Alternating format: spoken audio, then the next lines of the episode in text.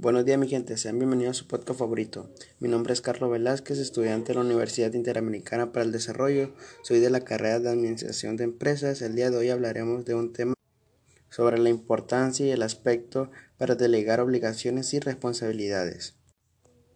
¿Qué es el poder? Esta palabra, como sabrán muchos de ustedes, se utiliza para describir la facultad, habilidad, capacidad o autorización para llevar a cabo una determinación ¿Qué es el líder?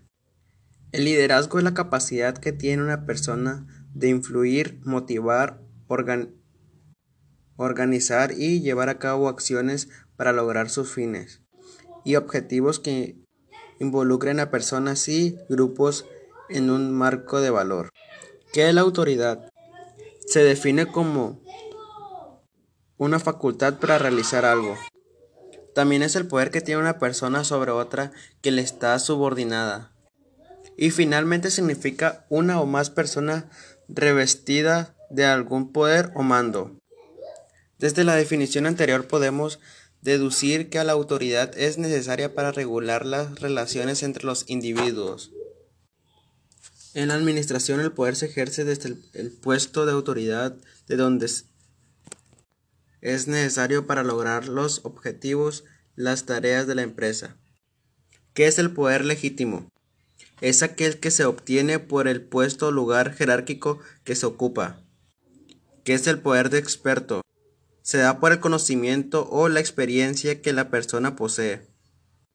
¿Qué es el poder coercitivo? Es aquel que se ejerce por medio de premios o castigo.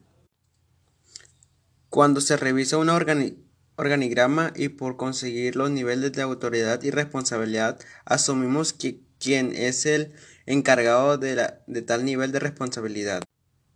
Ahora bien, respecto a la autoridad, los tipos en, que se clasifican son los siguientes.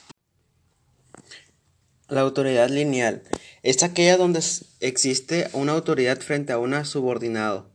También se conoce como centralizada y se puede emplear en empresas pequeñas.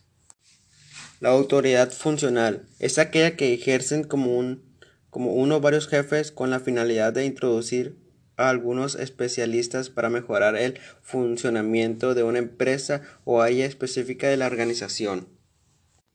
La podemos considerar como una autoridad que no tiene una dependencia directamente jerárquica. La autoridad staff es aquella que forma parte de la organización para apoyar o asesorar de la empresa su nivel de autoridad y responsabilidad. Esta es la relación al nivel que apoya.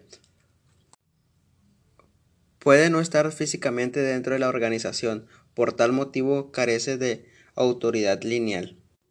Se afirma que la autoridad es el derecho formal y legítimo de un administrador para tomar decisiones, emitir órdenes y asignar recursos para lograr los resultados deseados para la organización.